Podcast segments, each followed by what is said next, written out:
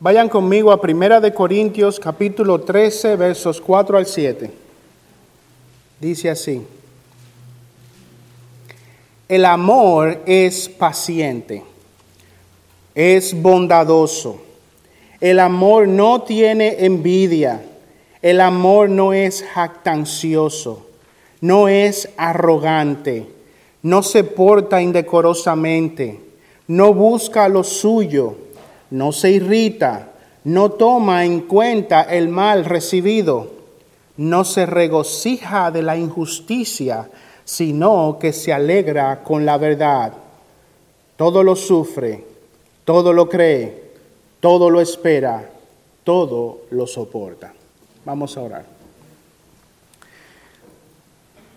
Señor, sé con nosotros en esta mañana mientras estudiamos el tema de la unidad de la iglesia local. Permítenos, oh Padre Celestial, ver en tu palabra una definición bíblica de lo que es el amor. Y ayúdanos, oh Señor, a vivir por tu palabra, a obedecer tu palabra. Ven con tu espíritu, te lo rogamos, oh Señor. Convéncenos de pecado. Límpianos y ayúdanos a vivir conforme a tu palabra. Que tu nombre sea reverenciado, reverenciado en esta mañana, te pedimos, oh Señor, por los méritos de Cristo Jesús. Amén. Bueno, hermanos, continuamos en esta mañana estudiando el tema de la unidad de la iglesia local. Ya estamos en la recta final. Si el Señor me lo permite, pienso culminar con esta serie el próximo domingo. No es una promesa, pero ese es el plan.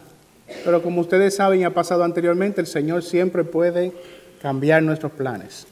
Pero mí, lo que esperamos es terminar el próximo domingo. En los últimos tres mensajes, hermanos, estuvimos viendo las gracias necesarias para poder mantener, defender y promover la unidad de la iglesia local. Hay gracias que debemos de cultivar.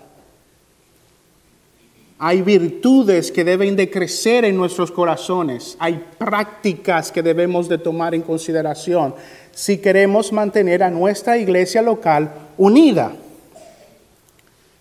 Vimos en esos mensajes que si queremos tener una verdadera unidad necesitamos crecer en tres gracias.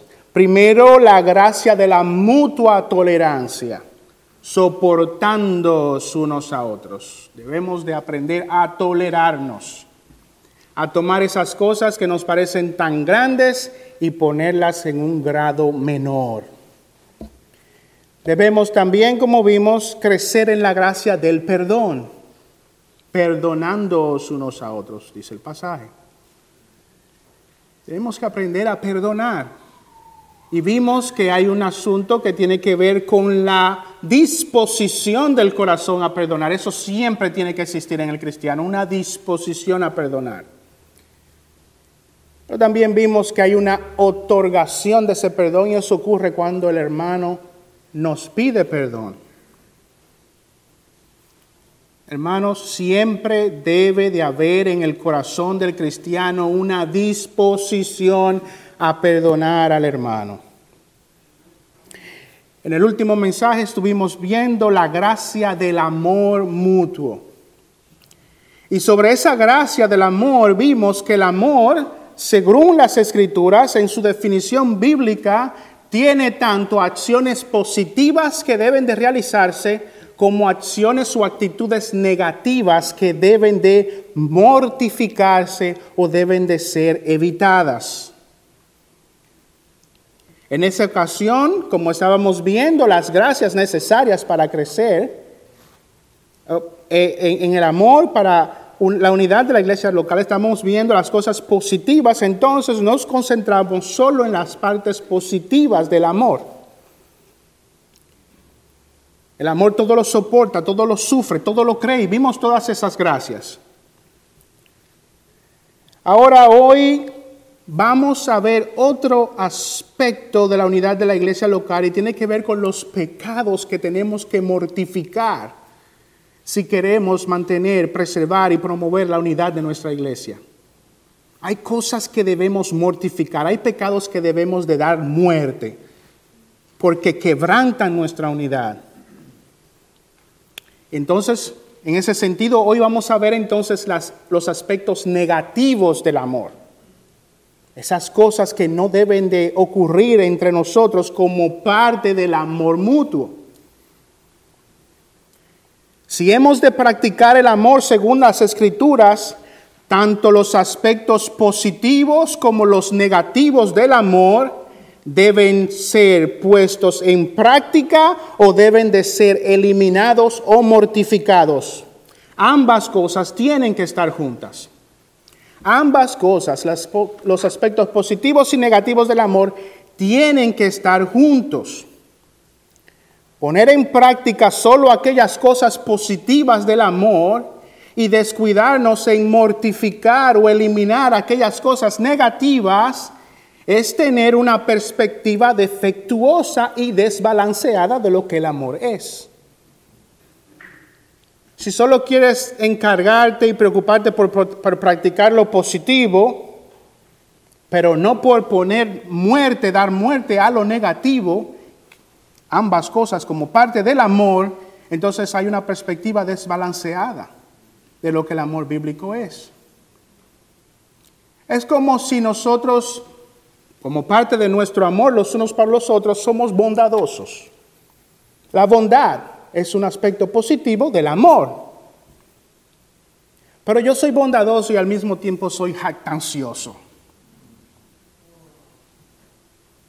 Mira, le estoy contando a otro hermano, mira, no, porque el hermano fulanito tiene una situación económica y yo lo ayudé. Eso es jactancia. Y tu bondad para con el hermano ahora está manchada con el pecado de la jactancia. Eso no es amor. Ambas cosas deben de existir. Ambas cosas deben de estar juntas. No podemos decir yo amo al hermano, yo soy muy bondadoso, yo le he dado dinero para que sobrepase esa situación difícil, pero al mismo tiempo me estoy jactando de eso. Eso no es amor. Los aspectos negativos y los aspectos positivos del amor tienen que estar juntos. Si no, no es un amor bíblico. Será la versión mundana del amor. Será la versión de Hollywood del amor, pero no la versión bíblica. No la versión bíblica. No podemos solo poner en práctica los aspectos positivos del amor y descuidar aquellas cosas, aquellos pecados que tenemos que mortificar. Ahora en este pasaje el apóstol nos presenta ocho descripciones negativas del amor bíblico. Por asuntos de tiempo solamente vamos a ver cuatro hoy. Pero como parte de esos elementos o esas acciones negativas, esos pecados que hay que mortificar, el amor nos dice, el apóstol nos dice que el amor no tiene envidia. El amor no tiene envidia. La envidia es un pecado altamente nocivo y tiene el potencial de destruir por completo la paz y la unidad de cualquier iglesia local. La envidia es un pecado altamente destructivo. Vamos a Santiago capítulo 3 versos 14 a 18. Santiago capítulo 3 versos 14 al 18.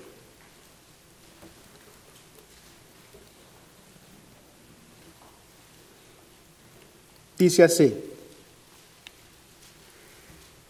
pero si tenéis celos amargos, ese celo es la envidia, si tenéis celos amargos y ambición personal en vuestro corazón, no seáis arrogantes y así mintáis contra la verdad.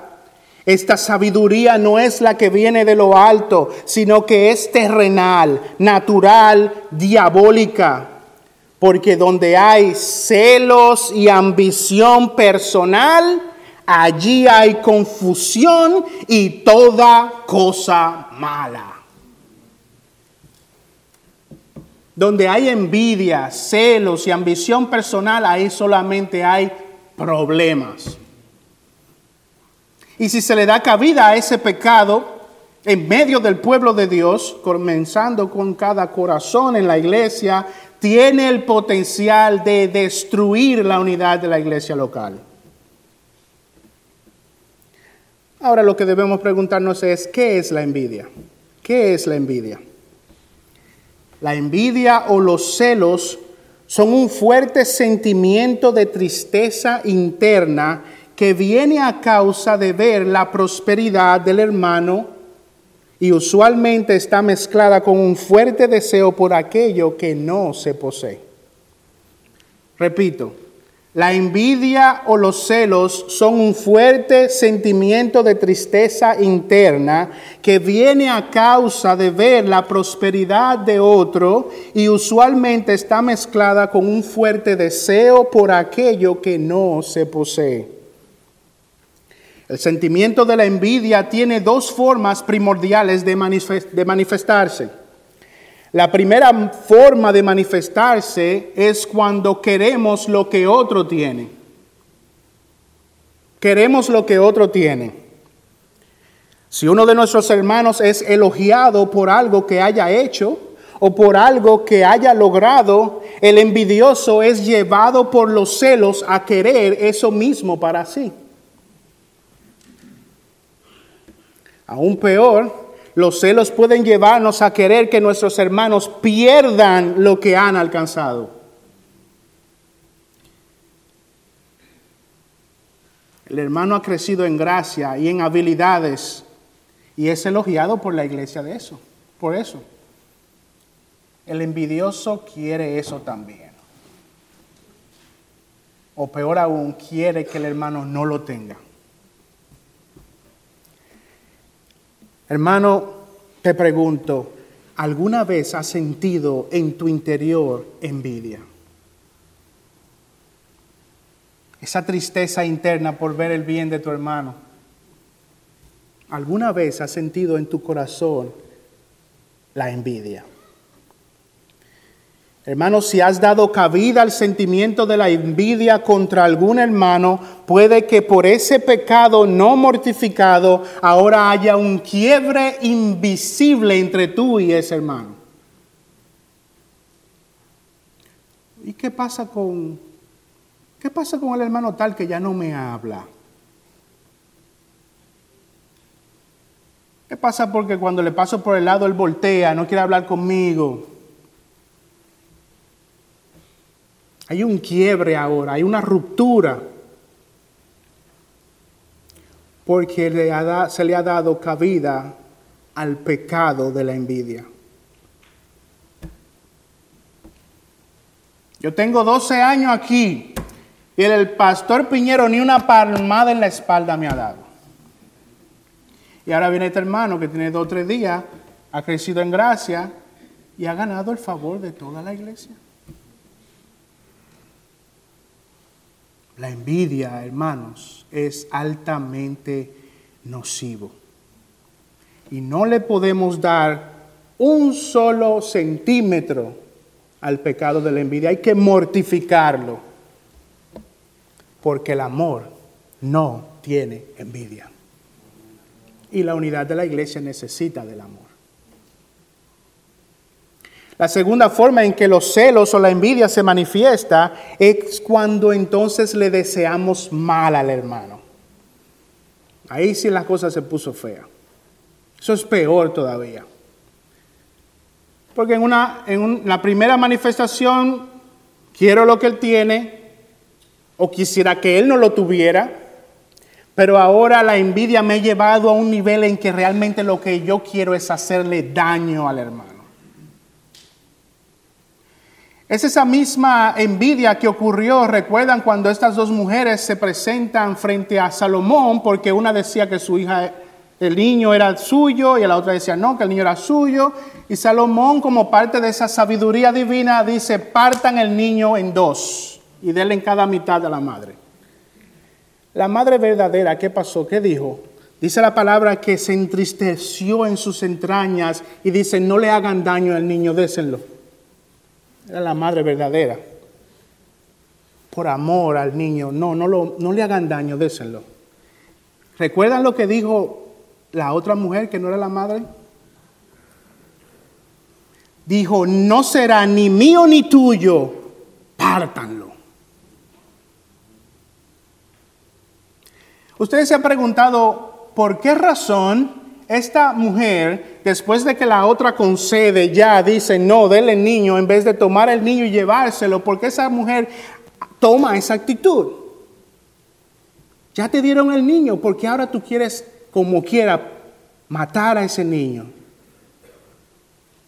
Porque la envidia que tenía, porque su niño había muerto y el niño vivo era de la otra, la envidia lo había llevado a un nivel tan alto que ya ahora no quería el niño ya, ahora lo que quería era hacer daño. Es una forma nociva de envidia. Eso no debe existir para nada en el pueblo de Dios.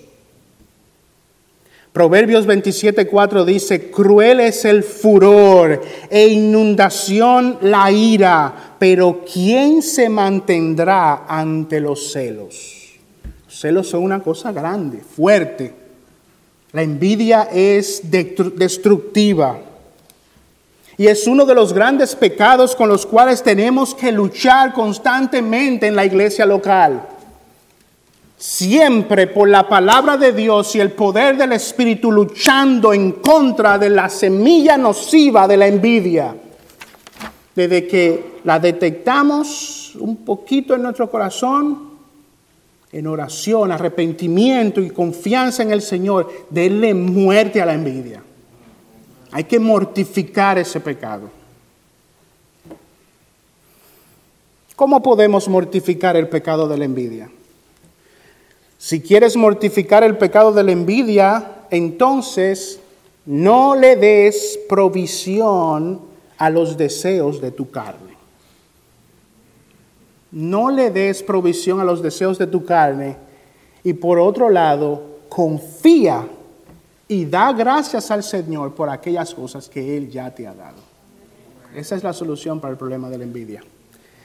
Santiago capítulo 4 versículos 1 al 3 dice, ¿de dónde vienen las guerras y los conflictos entre vosotros? ¿No vienen de vuestras pasiones que combaten en nuestros miembros? Codiciáis y no tenéis, por eso cometéis homicidio sois envidiosos y no podéis obtener. Por eso combatís y hacéis guerra, la envidia. ¿De dónde viene esa envidia? ¿No vienen de vuestras pasiones que combaten en vuestros miembros? He ahí. El campo de lucha los deseos y las pasiones de la carne, la inconformidad. Yo quiero eso, yo quiero eso, yo quiero eso. Mientras continuemos dando prioridad a nuestros deseos y nuestras ambiciones, tendremos pocas oportunidades de mortificar el pecado de la envidia. Pero si por el contrario sometemos nuestras vidas a la voluntad de Dios para nosotros, entonces Dios nos capacitará para mortificar nuestros deseos de obtener aquello que Dios no nos ha dado. Dios no me ha dado ese talento. Yo no toco el piano. Yo no tengo el talento de la música yo no tengo esta otra gracia o esta, no la tengo, el Señor no me la dio. Debo mortificar ese deseo que tengo ahora de tener algo que Dios no me ha dado. Debo ser agradecido por lo que Dios sí me ha dado. Debo dar gracias a Dios por aquellas cosas que posiblemente no son tan visibles, la iglesia no se da cuenta, pero Dios me las ha dado. Debo darte gracias, Señor, porque esta gracia o este talento que me permite ser de edificación en mi iglesia local, aunque no se vea, es aquello que tú me has dado para poder beneficiar a mis hermanos y dar gloria y honra a tu nombre. Gracias Señor por eso. Hebreos 13:5, sea vuestro carácter sin avaricia, contentos con lo que tenéis.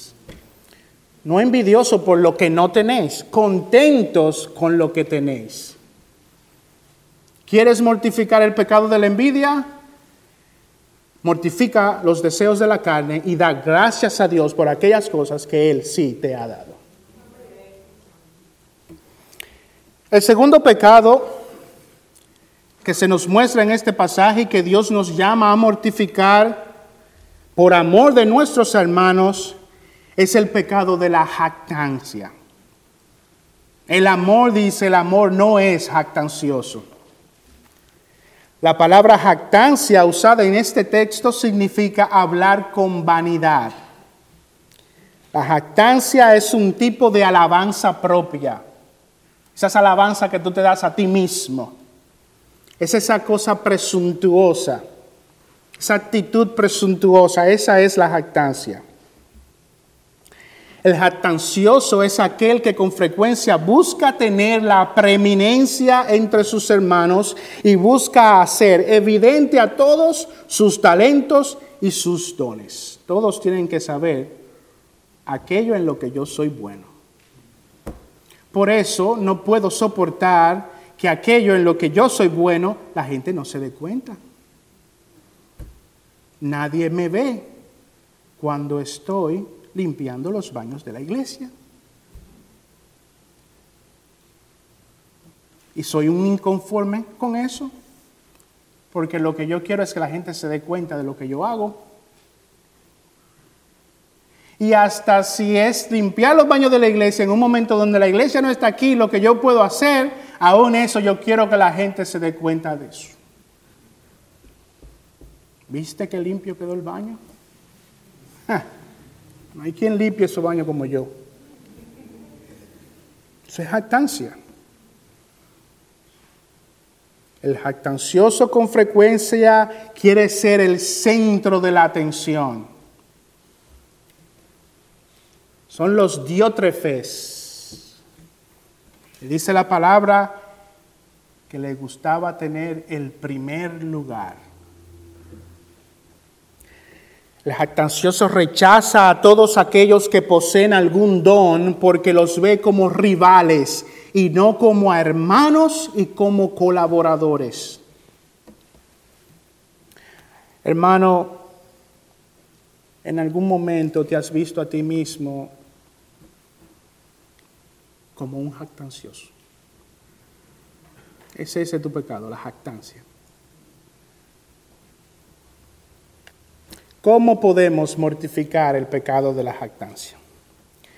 Bueno, permítanme sugerir dos formas en las que podemos mortificar este pecado.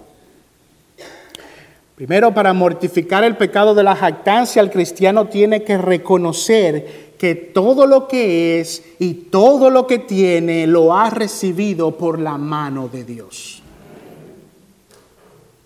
Si tienes algún talento que amerita el reconocimiento de la iglesia, porque estamos hablando del contexto de la iglesia local, no te olvides que quien te ha dado ese talento y ese don ha sido Dios, no viene de ti. Santiago 1.17, toda buena dádiva y todo don perfecto viene de lo alto, desciende del Padre. Es Dios quien te ha dado ese talento del cual hoy tú disfrutas y por el cual ahora puedes ser de beneficio a tus hermanos en la iglesia local. No fuiste tú, es Dios. Reconoce eso todo el tiempo y dale muerte al pecado de la jactancia. En segundo lugar, para mortificar el pecado de la jactancia, el Hijo de Dios tiene que considerar e imitar la humildad que caracterizó a nuestro Señor Jesucristo. Te ves siendo jactancioso, reconoce, Lo que yo puedo hacer lo hago porque Dios me lo ha dado. Y ayúdame, Padre, a imitar la humildad de mi Señor Jesucristo. Filipenses capítulo 2, versículos 5 al 8. Haya pues en vosotros esta actitud que hubo también en Cristo Jesús, el cual, aunque existía en forma de Dios, no consideró el ser igual a Dios como algo a que aferrarse, sino que se despojó a sí mismo, tomando forma de siervo, haciéndose semejante a los hombres y hallándose en forma de hombre, se humilló a sí mismo. Esa actitud es la que tú tienes que imitar, la de Cristo. ¿Quién tenía más que Cristo cosas por las cuales jactarse? Él era Dios. Todo poder, toda gloria. Y Dios no actuaba jactanciosamente se humilló, se hizo un siervo. ¿Quieres darle muerte al pecado de la jactancia? Imita al Señor Jesucristo y hazte un siervo de tus hermanos.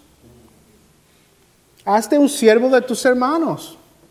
Dios te ha dado un talento.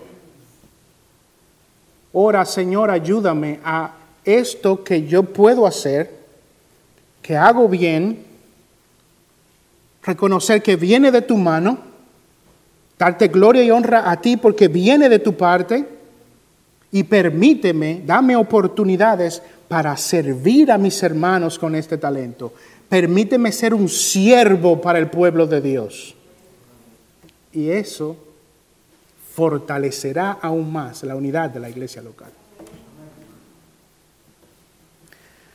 En tercer lugar, otro pecado que el Señor nos manda a mortificar si queremos fortalecer y promover y defender la unidad de la iglesia local es el pecado de la arrogancia. El amor no es arrogante. Proverbios capítulo 8, versículo 13 dice, el temor del Señor es aborrecer el mal el orgullo, la arrogancia, el mal camino y la boca perversa yo aborrezco, dice el Señor. Él aborrece al arrogante. El arrogante. El amor bíblico promueve la unidad, pero donde hay arrogancia siempre hay pleitos. Donde hay arrogancia siempre hay pleitos. Proverbios 13:10 dice, por la soberbia solo viene la contienda. Eso es lo único que obtenemos del arrogante. Problemas, divisiones, pleitos. El arrogante es aquel que tiene una perspectiva muy alta de su propia opinión. Sus ideas son las mejores. Su perspectiva sobre cualquier asunto es el mejor. Puede que no sea jactancioso y no esté exhibiendo a otros que sus ideas son las mejores, pero callado puede ser un arrogante. Tú ves por eso tenemos problemas en la iglesia, porque el pastor no sigue mis ideas.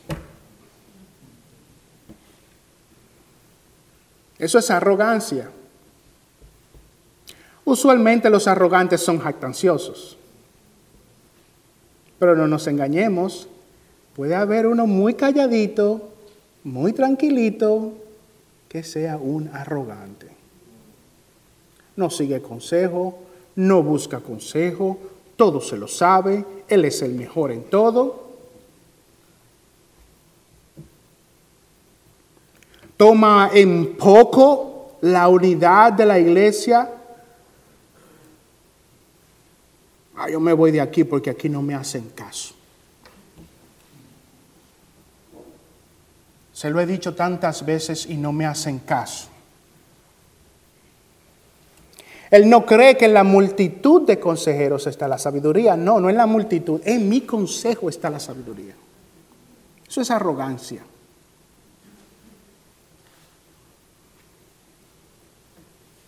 El Señor, hermanos, toma muy en serio el pecado de la arrogancia. Proverbios 6:16 dice, seis cosas aborrece Jehová y aún siete abomina su alma. Los ojos altivos. Los ojos altivos, ese que se cree el mejor. Hermano, ¿Te has visto, te, has visto así alguna vez? Como un arrogante. Peleando en tu interior porque las cosas no se hacen como tú quieres. Porque piensas, estás convencido de que las cosas tienen que hacerse como tú quieres. ¿Te has visto así? Hermanos, no, no quiero que ustedes asuman que los cristianos estamos inmunes a estos pecados. No lo estamos. Los hijos de Dios somos a veces arrogantes. Somos a veces jactanciosos. Somos a veces envidiosos. El pecado remanente nos hace cometer esos pecados. Tomemos en serio esto, hermano. No seamos arrogantes y comencemos a pensar, ah, se lo está diciendo por el hermanito tal. No. Pastor lo está diciendo por mí. Sí, es por ti que lo estoy diciendo. ¿Acaso no está sentado aquí? El mensaje el Señor lo trajo para cada uno de ustedes. Y yo tengo que sufrir doble porque tengo que escribirlo. Y sufrirlo en casa. Y sufrirlo aquí. Cuidado con el pecado de la arrogancia. ¿Quieres mortificar el pecado de la arrogancia? Entonces pídele al Señor que te dé un espíritu humilde. Pide al Señor que te ayude a considerar a los demás como más importantes que tú.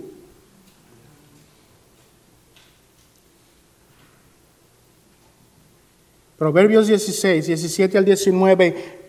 Delante de la destrucción va el orgullo y delante de la caída la altivez de espíritu.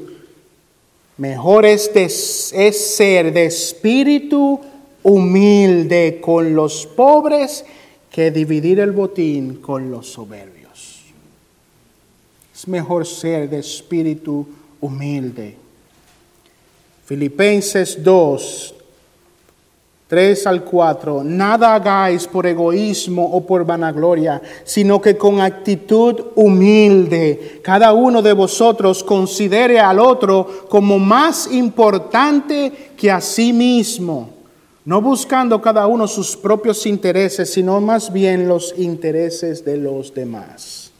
Tremenda cura para el problema de la arrogancia. Considera a tus hermanos como más importantes que tú. Considera la unidad de la iglesia local como más importante que tú. Sé humilde. Y que el Señor nos ayude a todos y cada uno de nosotros a dar muerte al pecado de la arrogancia. Por último lugar, hermanos, el último pecado que vamos a ver hoy que debemos mortificar es el pecado de la falta de decoro. Dice el pasaje, el amor no se porta indecorosamente, no se porta indecorosamente. Cuando este pasaje habla de una actitud indecorosa se está refiriendo a una conducta carente de gracia social. La actitud indecorosa es esa actitud falta de educación y falta de amabilidad, es una actitud ruda. La falta de modales, la irreverencia, La falta de honor, la falta de respeto parecen en nuestra sociedad como cosas normales. Una persona ruda que no considera al otro. No solo se ven como cosas normales, a veces se celebran. Ah, es un hombre de verdad. Se no le aguanta nada a nadie. Y el que le diga algo, va a tener la del para atrás. Rudo, arrogante. No le importa el espacio o el lugar, no le importa quién se lleva por delante, es una persona agresiva, ruda, falta de educación. Y asimismo se comporta en la iglesia. Es irreverente. No importa qué tan amable sean los pobres sugieres de la iglesia, es una persona que hace su voluntad.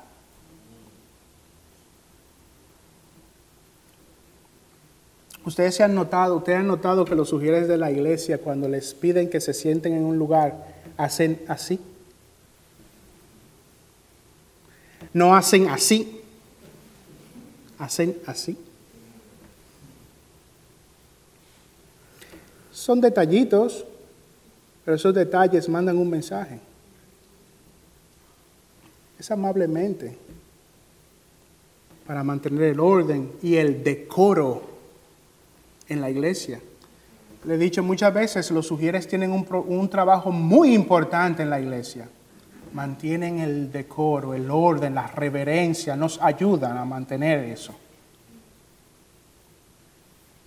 Y hay circunstancias en que una persona tiene que sentarse en otro asiento. Nosotros lo entendemos. Y los que llegan temprano tienen sus lugares donde quieren sentarse, nosotros lo entendemos. Pero hay momentos en que no hay espacio. Te toca en ese asiento que no te gusta tanto. Y el hermano te hace así.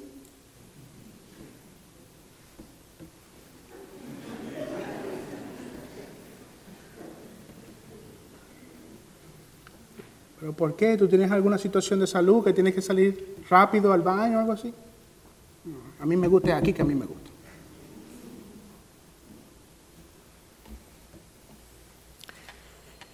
La falta de modales, la irreverencia en el culto, la irreverencia, la falta de respeto son cosas normales en nuestra sociedad.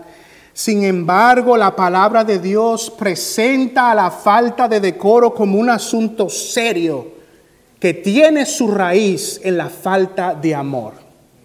Ahí está la raíz del problema, la falta de amor. El hombre o mujer que se porta indecorosamente es aquel que no se preocupa por aquellos que le rodean. El indecoroso carece de amabilidad para con los hermanos. Carece de la capacidad de conducirse de acuerdo al momento y al lugar en que se encuentra. Está en la iglesia de Cristo allí donde el Señor ha prometido su presencia especial y se quiere conducir como si este fuera el parque del pueblo. Quiere hacer lo que le da la gana.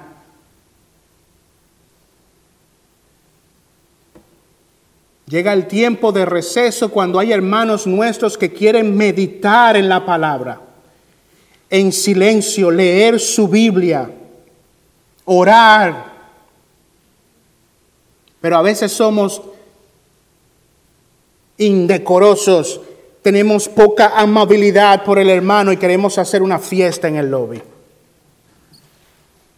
Aun cuando tenemos el basement para ir allá y compartir por media hora. No, el party lo queremos tener en el lobby. Y cuando el hermano Jimmy hace...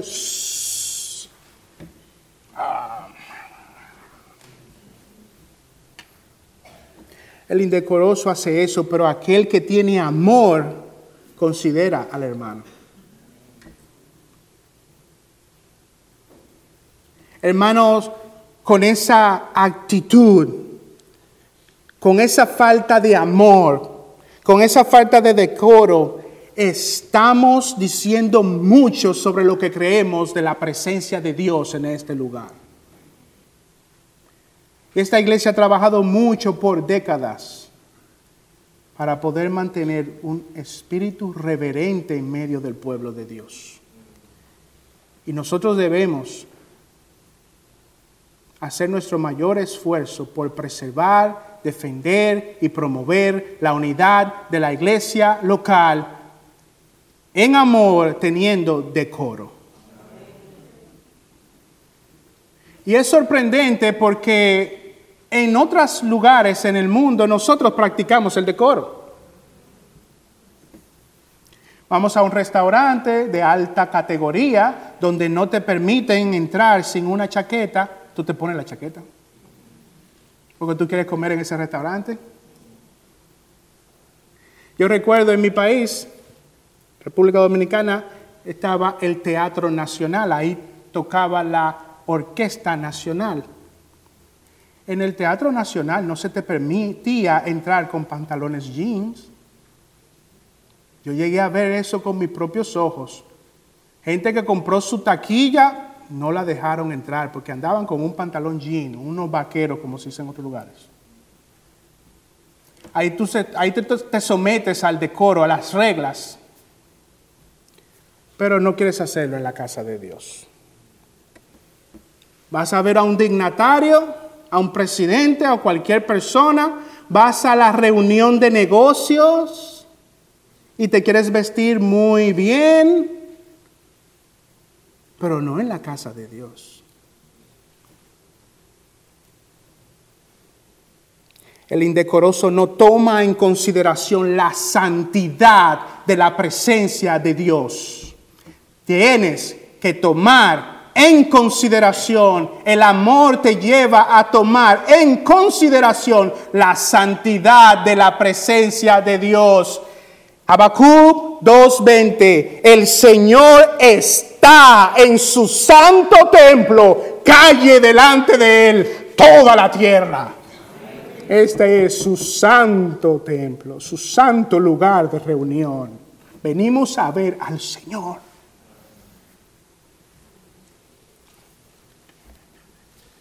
Y si amamos a la iglesia local, tomamos en consideración esas cosas. El apóstol señala como algo negativo esa conducta, esa conducta indecorosa. Miren lo que dice en 1 Corintios 11, 20 al 22. Voy a leerlo por asunto de tiempo. Por tanto, cuando os reunís, esto ya no es para comer la cena del Señor, porque al comer, cada uno toma primero su propia cena. Y uno pasa hambre y otro se embriaga. ¿Qué? ¿No, tenéis casas para comer y beber? ¿O menospreciáis la iglesia de Dios y avergonzáis a los que nada tienen? ¿Qué os diré? ¿Os alabaré? En esto no os alabaré. Falta de consideración. Se, presenta la cena del Señor y está el que coge diez panes y una copa grande de vino. Y el que está atrás en la fila las migajas. El Señor Jesucristo mismo tomó muy en serio esa falta de respeto y esa falta de consideración hacia su persona. Miren lo que dice en Lucas capítulo 7, vayan allá, Lucas capítulo 7, versos 36 en adelante.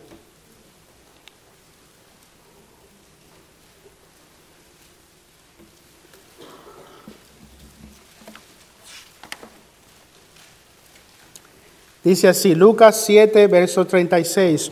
Uno de los fariseos le pedía que comiera con él. Y entrando en la casa del fariseo se sentó a la mesa. Y aquí había en la ciudad una mujer que era pecadora. Y cuando se sentó, se enteró de que Jesús estaba sentado a la mesa en casa del fariseo, trajo un frasco de alabastro con perfume. Y poniéndose detrás de él a sus pies, Llorando, comenzó a regar sus pies con lágrimas y los secaba con los cabellos de su cabeza. besaba sus pies y los ungía con el perfume. Pero al ver esto, el fariseo que le había invitado dijo para sí, si este fuera un profeta, sabría que sabría, sabría quién y qué clase de mujer es la que le está tocando, que es una pecadora. Versículo 44. Y volviéndose hacia la mujer, le dijo a Simón, ¿ves esta mujer? Yo entré en tu casa y no me diste agua para los pies, pero ella ha regado sus pies con sus lágrimas y los ha secado con sus cabellos. No me diste beso, pero ella desde que entré no ha cesado de besar mis pies. No ungiste mi cabeza con aceite, pero ella ungió mis pies con perfume. Por lo cual te digo que sus pecados, que son muchos, han sido perdonados porque amó mucho. Pero a quien poco se le perdona, poco ama. Jesús le declara a Simón su falta de amor cuando él trató, eh, cuando él le trató. Falta de amor, falta de amabilidad, cosas que eran acostumbradas en la cultura de ese tiempo. Sin embargo, aquella mujer pecadora por el amor que tenía por Jesús, mostró cuidado y amabilidad para con él. este pasaje se nos da una lección de cómo mortificar el pecado de la falta de decoro. Cristiano, te pregunto, ¿te ha el Señor perdonado mucho a ti? ¿Tienes problemas con ese asunto de la falta de decoro? Te pregunto, ¿el Señor te ha perdonado mucho a ti? Si eres un hijo de Dios vas a decir, claro que sí. La gracia de Dios para conmigo, la gracia de Dios para con nosotros ha sido inmensurable. Dios nos ha perdonado mucho. Entonces, sobre la base del inmensurable amor de Cristo por ti, Ten entonces tu amor y consideración para con tus hermanos. Ten amor y consideración para tus hermanos, tomando como base el amor y la consideración y el perdón del pecado que Dios ha tenido para contigo. Dice el pasaje, a quien poco se le perdona, poco ama. ¿A ti se te ha perdonado poco? No se te ha perdonado mucho, entonces ama de esa manera mucho. Ten consideración. Ten consideración por... Ama a Cristo primariamente, pero también ama a tus hermanos. Para terminar, hermanos, debemos de reflexionar en la importancia la importancia de la gracia del amor para la unidad de nuestra iglesia local. Estos pecados que debemos mortificar nos han permitido ver la importancia del amor para nuestra unidad. No me refiero a ese amor Hollywood, versión Hollywood, me refiero a ese amor bíblico. Vemos la importancia no solo de practicar esas cosas positivas, sino también de mortificar esos pecados. Tenemos que mortificar esos pecados si hemos de mantener la unidad de nuestra iglesia local. Hermanos, la importancia del amor bíblico para la unidad de la iglesia es tal, llega a tal nivel que ninguno de nuestros dones y ninguna de nuestras gracias y ninguna de nuestras habilidades son nada ni nos sirven de nada sin la gracia del amor. No importa la capacidad, don, habilidad que tengas, no sirve para nada sin la gracia del amor. Volvamos ahí a Corintios capítulo 13, primera de Corintios capítulo 13.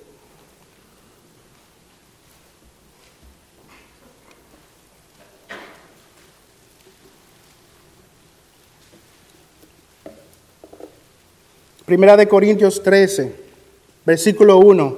Si yo hablase lenguas humanas y angélicas y no tengo amor, vengo a ser como metal que resuena o címbalo que retiñe. Y si tuviese profecía y entendiese todos los misterios y toda ciencia, y si tuviese toda la fe, de tal manera que trasladase los montes y no tengo amor, nada soy. Y si repartiese todos mis bienes para dar de comer a los pobres, y si entregase mi cuerpo para ser quemado y no tengo amor, de nada me sirve. ¿Ves la importancia del amor bíblico? ¿Ves la importancia del amor mutuo para cultivar, promover y defender la unidad de la iglesia local? ¿Ves la importancia del amor bíblico? Sin esa gracia, tus dones y habilidades no tienen ningún valor para la iglesia, no sirven de nada. Si no tienes amor, de nada te sirve. Si no tienes amor, dice el pasaje, nada soy.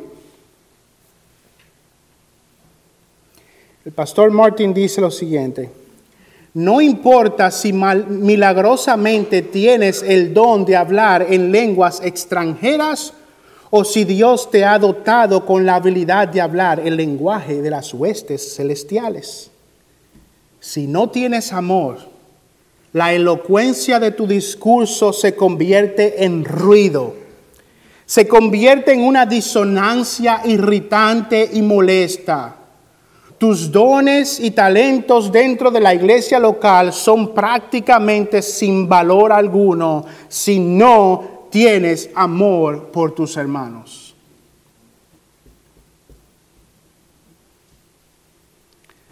Hermanos, que el Señor nos ayude a ver la importancia del amor bíblico para la unidad de la iglesia local.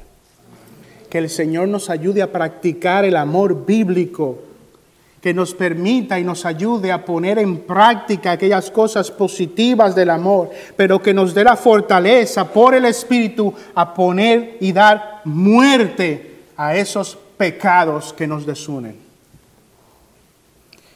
Hermanos, tomemos en serio la gracia del amor y quiera el Señor que nos ayude a mortificar esos pecados y que aumente por el amor la unidad de nuestra iglesia local. Vamos a orar.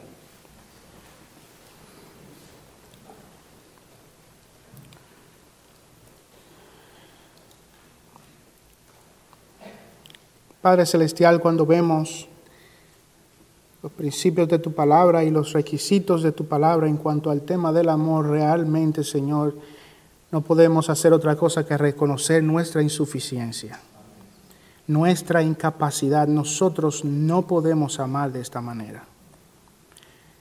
Necesitamos de tu asistencia, necesitamos de tu ayuda, Señor. Necesitamos que tú vengas por tu Espíritu, tomes esta palabra y la siembres en nuestras mentes y que desciendan a nuestros corazones y nos ayuden a vivir conforme a ella, Señor. Ayúdanos, te pedimos. Sin ti nada podemos hacer, Padre Celestial. Hoy incrementa aún más, de una manera más bíblica, la unidad de esta iglesia y la unidad de todas las iglesias bíblicas de Cristo. Ten misericordia, Padre, te los rogamos. Ayúdanos, llévanos con bien a nuestros hogares, Sé con nuestro hermano Andrés en la predicación de la palabra en esta noche. Danos un buen día del Señor.